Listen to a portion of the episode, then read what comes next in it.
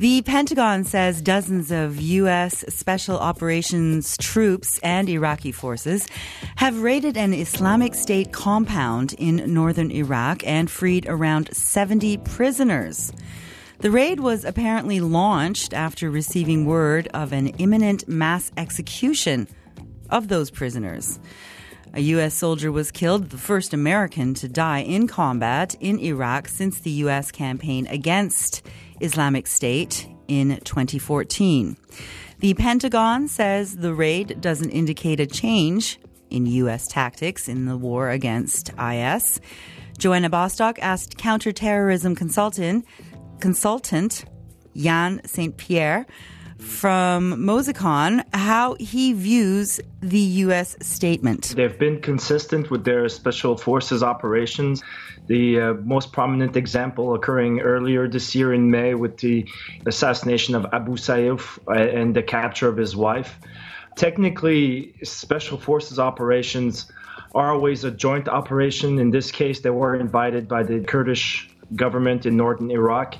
So this is not as if the Americans were truly sending the proverbial boots on the ground.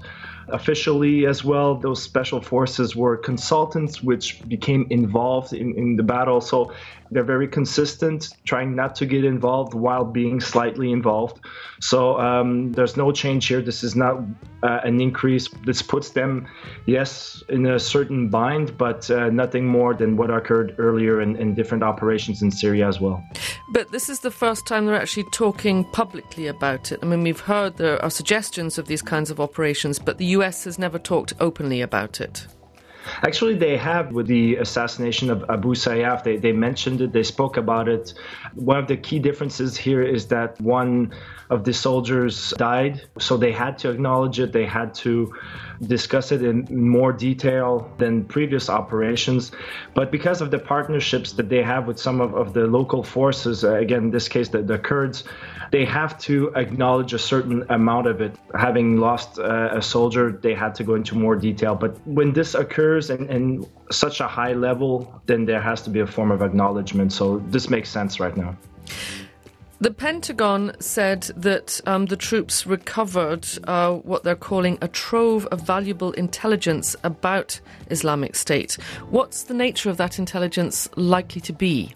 Well, the, first of all, it's, it's uh, people. There were unacknowledged rumors that they were actually going for an ISIS high level leader, Abu Fatima, and those that were captured by IS. We're talking about people that basically wanted to leave IS and uh, had access to privileged information. This is the hostages that were freed. Many of them were considered to be spies. I have no doubt that that intelligence is going to be a lot on some potential attacks and some of the resources that um, ISIS has at its disposal. FM4 Reality check.